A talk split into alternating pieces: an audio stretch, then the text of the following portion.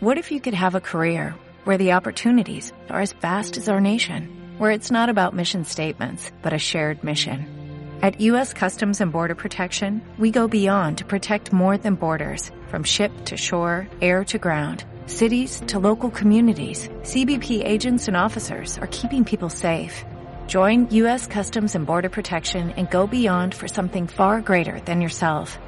Learn more at Thank you.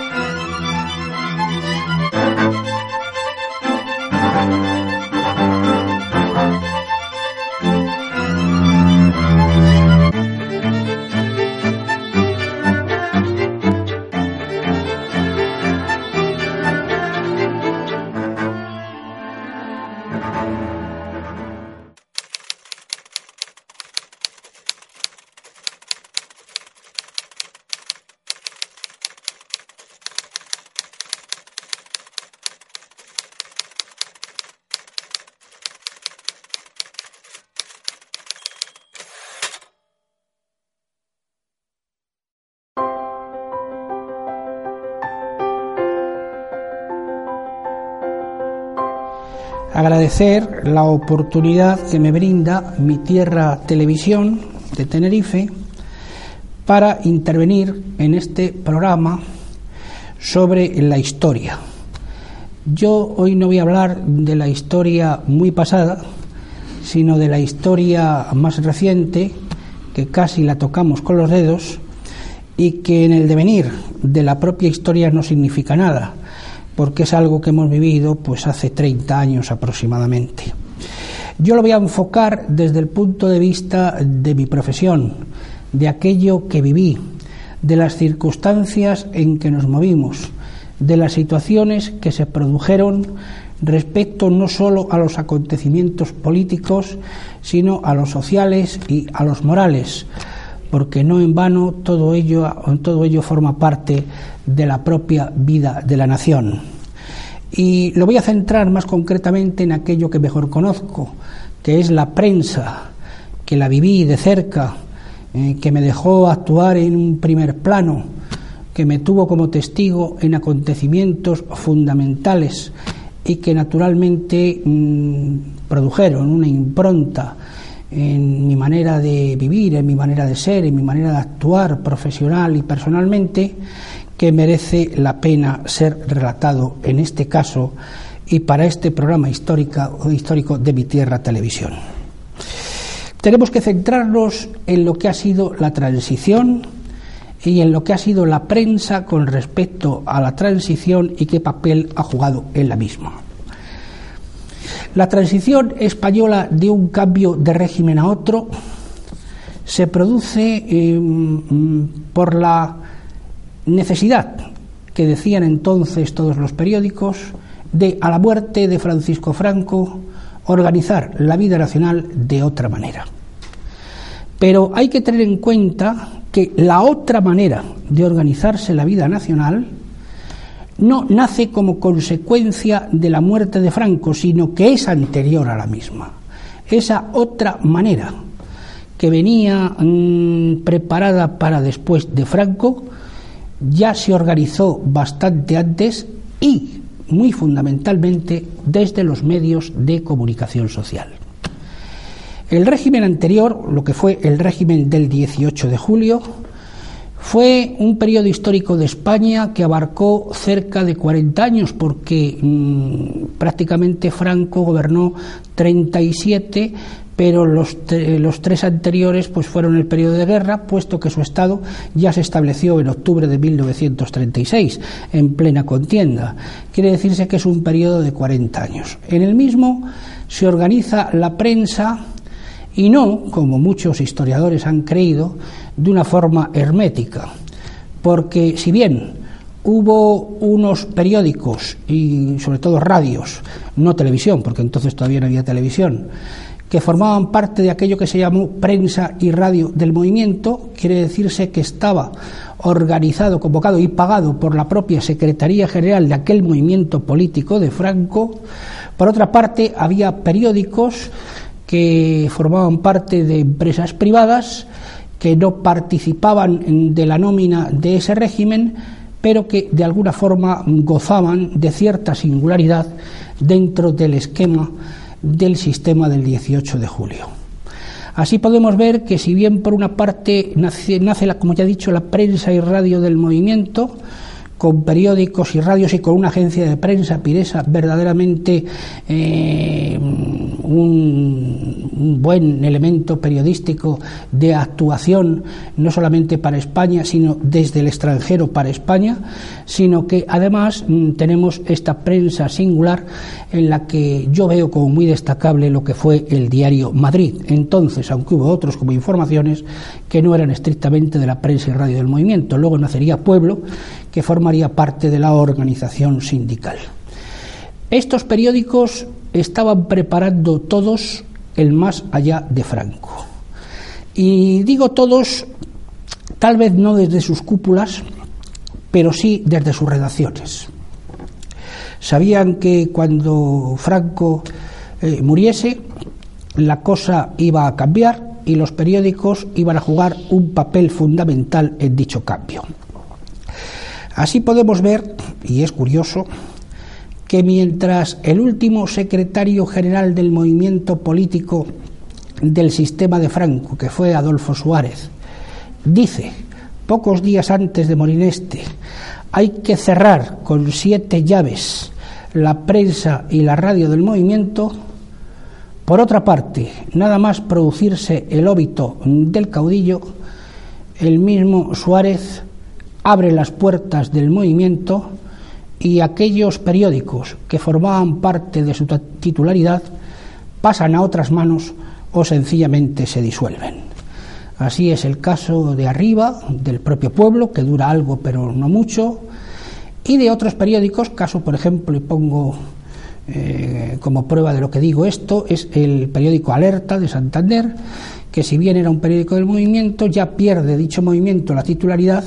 y pasa a manos extrañas, pero extrañas no solamente porque cambia de titular, sino también porque carga, cambia de sentido ideológico. Mm, por otra parte, nacen a partir de ese momento de la muerte de Franco otros periódicos que se agrupan en torno a partidos o a, pequeñas familias políticas, vamos a decir así, que nacen en aquellos momentos. Había nacido ya mm, antes el país y que agrupaba pues un poco de todo, desde un hijo de Ortega y Gasset que era prácticamente el que lo fundó, hasta personalidades del antiguo régimen como Manuel Fraga Iribarne, que formó parte del Consejo de Administración y no sé si lo forma hoy todavía del país. Y quiere decirse que en torno a ellos se va conformando otra vez la opinión pública. Ya ha desaparecido la prensa y radio del movimiento, pero ha nacido desde este instante esa otra prensa singular que o bien con nuevos titulares o bien con antiguos redactores de los periódicos y de las radios que fueron del movimiento, ahora engrosan las filas de los periódicos que ya no son del movimiento y que no les importa nada el sentido ideológico del mismo. Quiere decirse, todo ha cambiado ha cambiado porque el propio jefe de filas, que fue en este caso Adolfo Suárez, había cambiado también.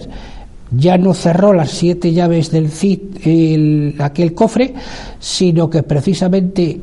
el hombre que había nombrado para cerrarlas, que era Emilio Romero, que había sido director de Pueblo, y un periódico, periodista de cierto relieve en, la vida española, pues mm, también desapareció prácticamente del mapa. Escribió en algunos periódicos, pero ya era un hombre eh, también políticamente a. Quiere decirse que todo nace ex novo desde el 20 de noviembre de 1975.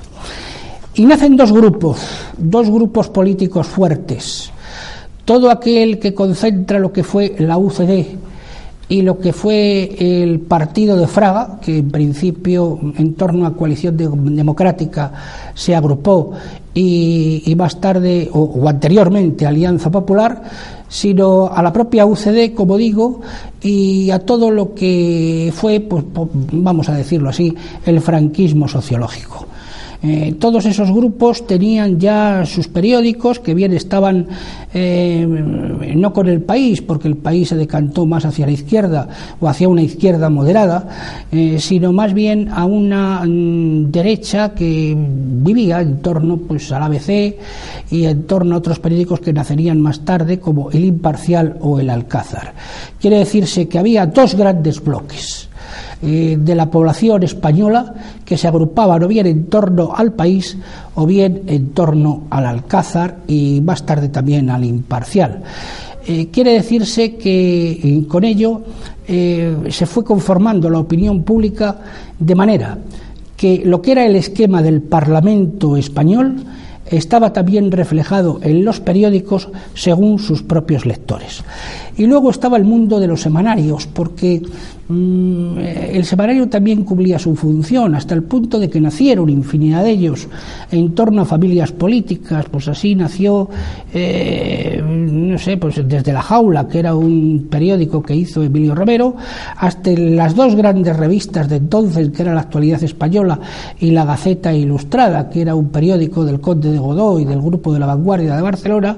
que aunque también agruparon en principio pues a una importante base eh, social española, poco a poco mm, se fueron esfumando hasta el punto de que desaparecieron. Y prácticamente de lo que quedó de entonces hasta hoy, estaban dos grupos en torno a semanarios, que era mm, el grupo, vamos a decir así, ideológico centrista o de izquierda moderada que estaba en torno a Cambio 16 y el grupo, vamos a decir, más nacional, más representativo de todo esto que estaba en torno a Fuerza Nueva. Quiere decirse que había dos grandes semanarios que se podían ver con dos grandes montones de revistas en cada kiosco que destacaban sobre todo los demás. Uno era en Cambio 16 y el otro era Fuerza Nueva. Luego había un tercer semanario que también tuvo una influencia ideológica enorme, ya en tiempos de Franco y posteriormente también, que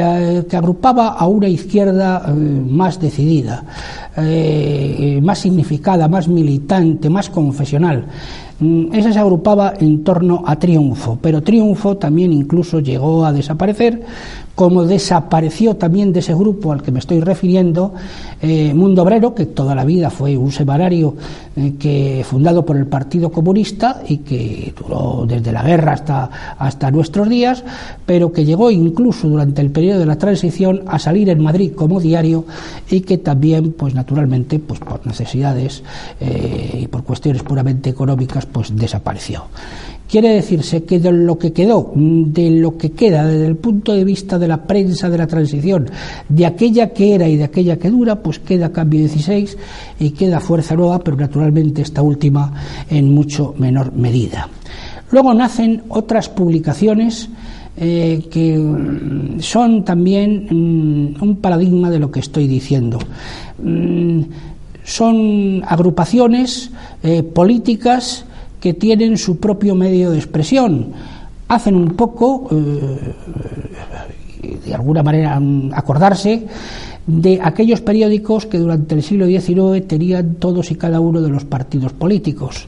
Eh, así nace entonces el liberal, nace el imparcial, nace eh, Fin Claridad, nace el propio Mundo Obrero, del que ya hemos hablado. Quiere decirse, cada grupo tiene su periódico, nace el socialista,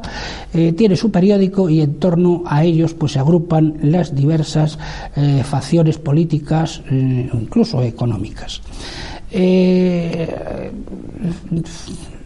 la prensa de la transición fue vital para el desarrollo del programa, del programa político eh, que puso en marcha eh, la democracia de carácter liberal que nace como consecuencia de la Constitución de 1978. Pero mm, no quiere decir que se pergeñase un periódico nuevo para esa época, sino que nace conforme a las necesidades de los partidos en el tiempo histórico que se vive en tiempo presente. Quiero decirse que cuando un grupo necesita una publicación para servir sus intereses o sus ideales, se pone en marcha un periódico que generalmente tiene una vida eh, bastante corta y que cuando las ideas que son más consistentes, aquellas que, como decían algunos periodistas de campanillas, dejaban pozo, cuando esas ideas se ponen en marcha, son publicaciones que perduran con más o menos volumen, con más o menos intensidad, con más o menos potencia, pero que todavía perviven en el panorama político español y en este caso de los últimos tiempos. La transición, mm, unos dicen que comenzó con la muerte de Franco y que terminó con la Constitución. Eh, yo personalmente no creo que sea así, ni mucho menos. Creo que la transición sigue viviendo porque la transición, ya lo dice la palabra, es un periodo de tránsito hacia algo. Y ese periodo de tránsito hacia algo, pues a mi modo de ver, todavía pues no se ha suscrito, todavía no se ha puesto en marcha, todavía no se ha celebrado. Quiere decirse que eh, el periodo transitorio sigue viviendo y la prensa es testigo casi en exclusiva de aquello que vivimos. ¿Cuál ha sido el resultado de todo ello? Pues eh, muy sencillo. Mm, España sufrió un vuelco definitivo. Y el vuelco definitivo no solamente viene dado por la prensa diaria o por la prensa que nosotros tenemos mm, cerca de nuestros domicilios, sino que viene como consecuencia de un estado de ánimo de la sociedad española que va decantándose hacia algún lugar, hacia algún lugar. Pero hay que tener en cuenta también que eh, la sociedad española no se mueve solo porque determinados líderes de opinión o periódicos la lleven a esos lugares, sino que viene dado también porque mm, aquellos rectores de carácter político y sobre todo los de carácter moral eh, piensan ya de otra manera y, mm, vienen ¿verdad? a representar a través de sus medios eh, otra nueva perspectiva de los acontecimientos que se están sucediendo y produciendo. Así tenemos que, por ejemplo, el, mundo del ejército eh, tenía su propia prensa, sus publicaciones, pero esas publicaciones prácticamente desaparecen porque los rectores del ejército mm, estiman que ya no son necesarios, que con la prensa diaria que se vende en los kioscos está representado de momento la opinión pública. Así tenemos la prensa, que es muy numerosa, de la Iglesia, de la Iglesia Católica. Eh, la Iglesia Católica seguramente tuvo en España, y tiene todavía hoy, eh, no lo perdamos de vista, uno de los mayores eh, porcentajes en tirada de periódicos y medios de difusión que actualmente todavía se van, se van sucediendo, se van, publicando. Eh, así tenemos que las órdenes religiosas concretamente tienen su medio de expresión, que mm, los párrocos, vamos a decirlo así, también tienen su medio de expresión que la acción católica como tal pues tiene su medio de expresión, que es Eclesia, una revista que fue extraordinaria en su momento y que representa de alguna forma la voz oficial de la Iglesia. Así tenemos que las diócesis, eh, los párrocos, como he dicho, tienen a través de otras revistas como Vida Nueva, pues una forma de expresión que llega pues a todas las parroquias que están fundamentalmente suscritas a la misma y otros órganos de expresión eh, como propaganda popular católica que en su día es la que publicó Vida Nueva y que tiene una cantidad de ediciones, publicaciones y, hojas informativas que también crean una opinión pública pues, muy concreta y que influyeron decisivamente en el mundo de la transición. Pero mm, eh, todo esto implica que, como he dicho anteriormente, los líderes de opinión, en este caso los pastores de la Iglesia, que nos estamos refiriendo a ella, mm, dictan,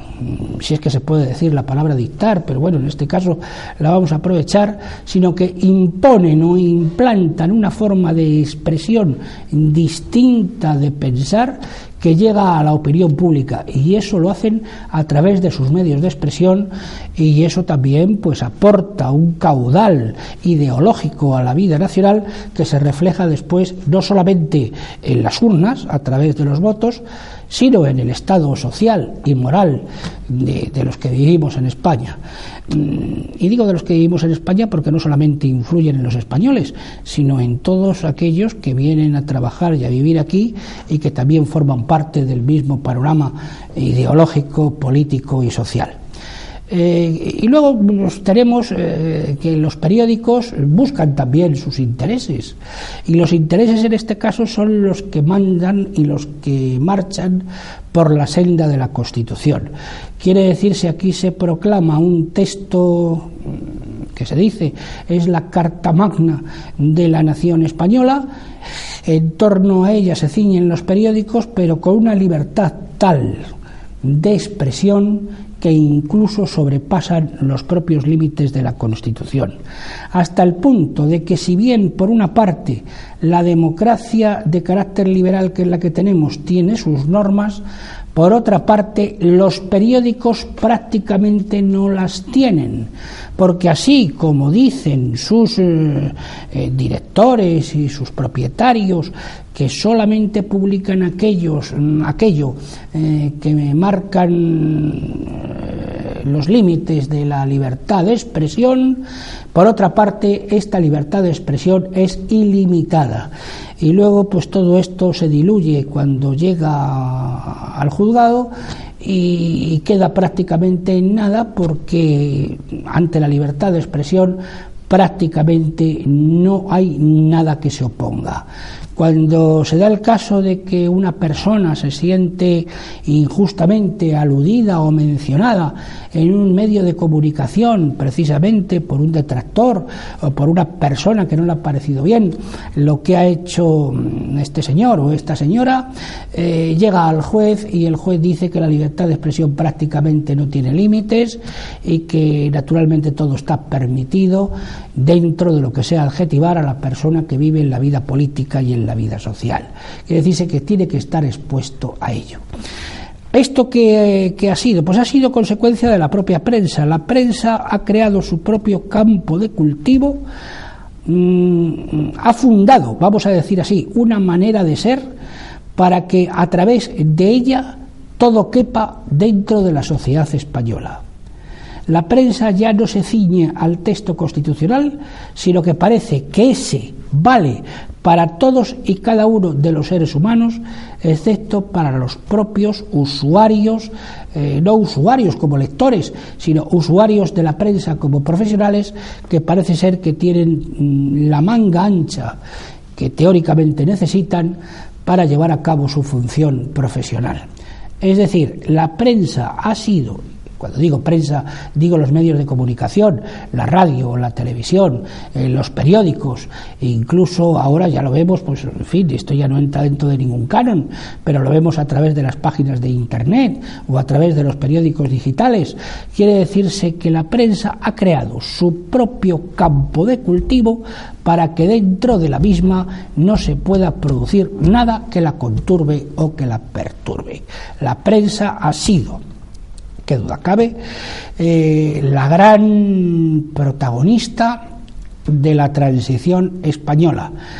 e incluso, e incluso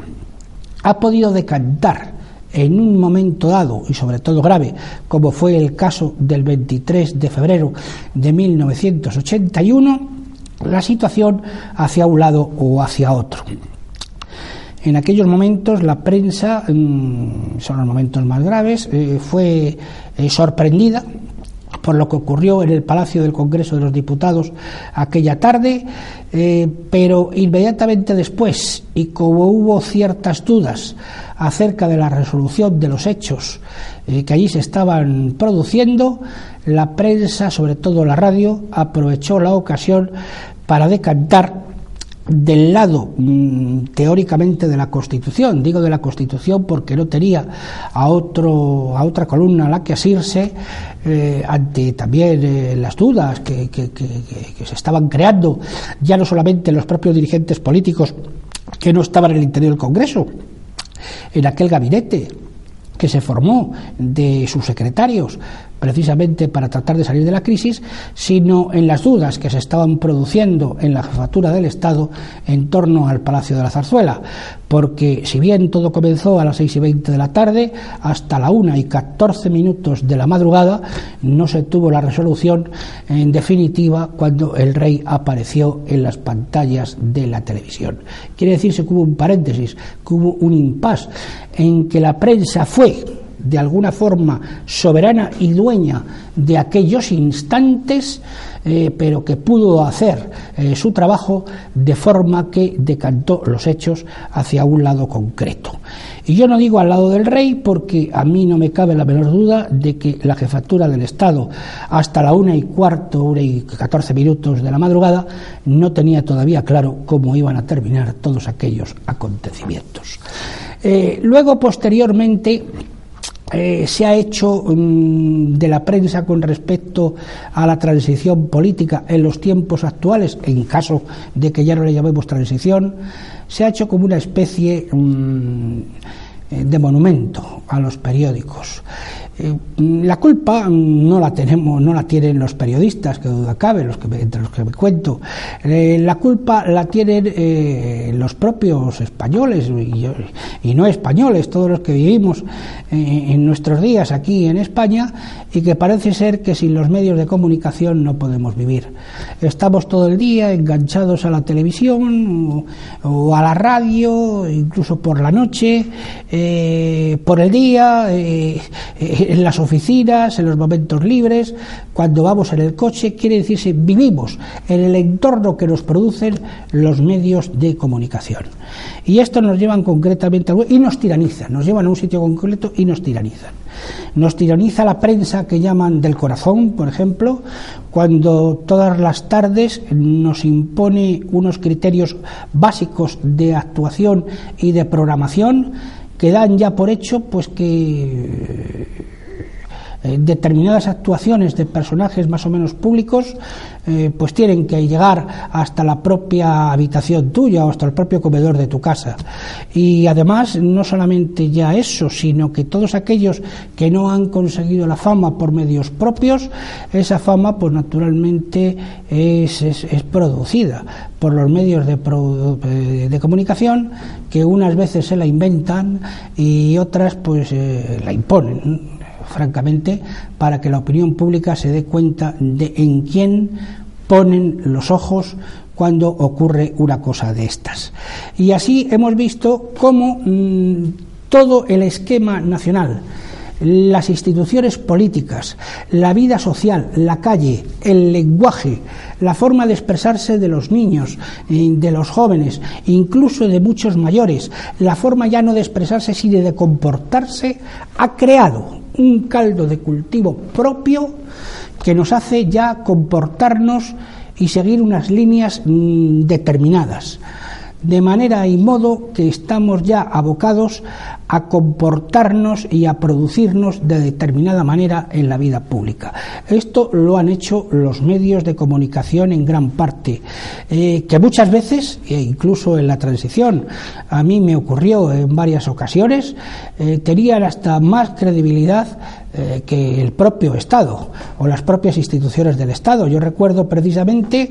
que yo he recibido citaciones, pero no citaciones del juzgado, para ir a declarar respecto a determinados artículos que he publicado, sino que ya previamente venían en los periódicos. Va a ser citado a declarar fulano de tal por un artículo que ha escrito tal. Y yo digo, bueno, pues va a ser llamado a declarar. Bueno, pues muy bien, pues pues, eh, pues espero eh, que me llamen a declarar. Y, esa, esa, citación no llegaba nunca. Y entonces yo escribí un artículo, digo, me parece que voy a tener que ir a la redacción de los periódicos a firmar el enterado y no precisamente a las sedes judiciales o a las sedes policiales, que son las que precisamente te pueden citar, porque representan al Estado, son una autoridad porque forman parte de una institución del mismo. Es decir, quiere decirse que la prensa era protagonista de tal modo de aquellos hechos que se ha convertido en la figura estelar de nuestros días, no solamente de la transición política, sino de aquello. Y que se ha producido también porque ha habido en torno a los medios de comunicación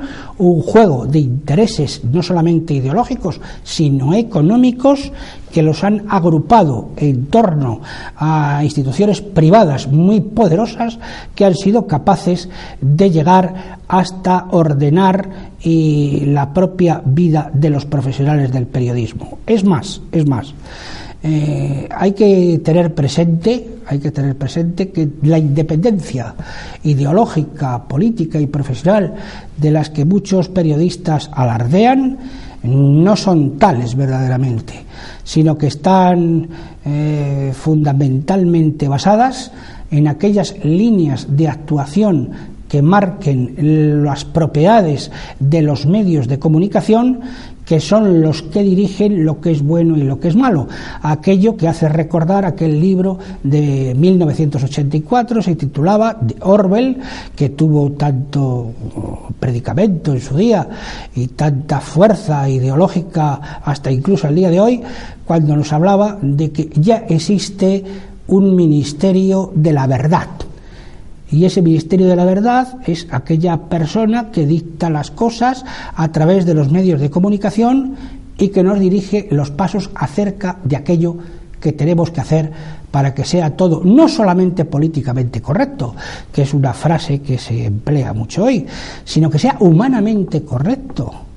para que sea moralmente correcto, entonces yo ya no tengo que, en el plano moral, eh, dirigirme a la madre y maestra, que ha sido siempre la Iglesia, en la que hemos sido educados la mayor parte de los españoles, sino que me tengo que dirigir tal vez a un medio de comunicación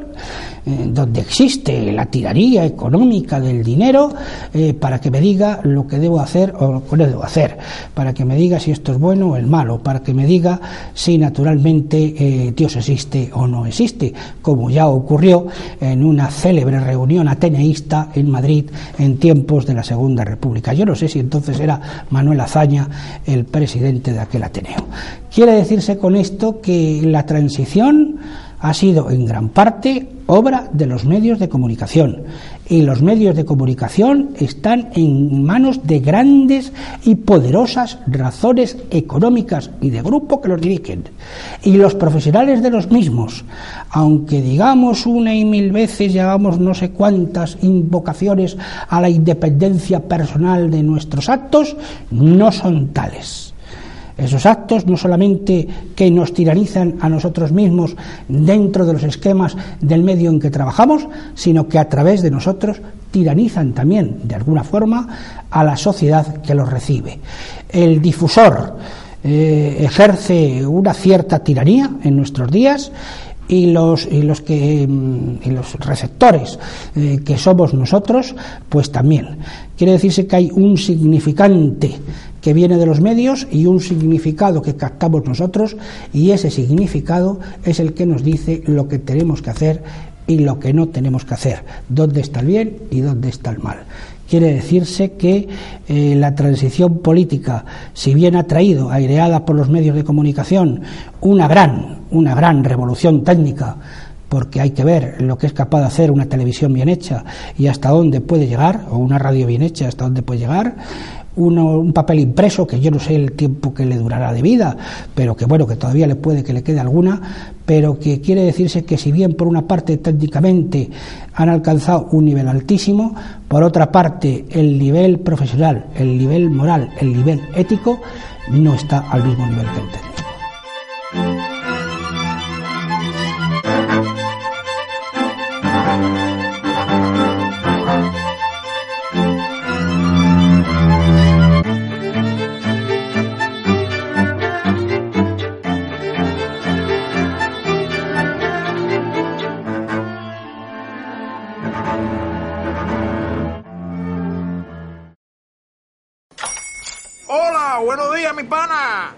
Buenos días, bienvenido a Sherwin Williams.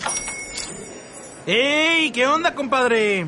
¿Qué onda? Ya tengo lista la pintura que ordenaste en el ProPlus app. Con más de 6.000 representantes en nuestras tiendas listos para atenderte en tu idioma y beneficios para contratistas que encontrarás en aliadopro.com. En Sherwin Williams somos el aliado del PRO.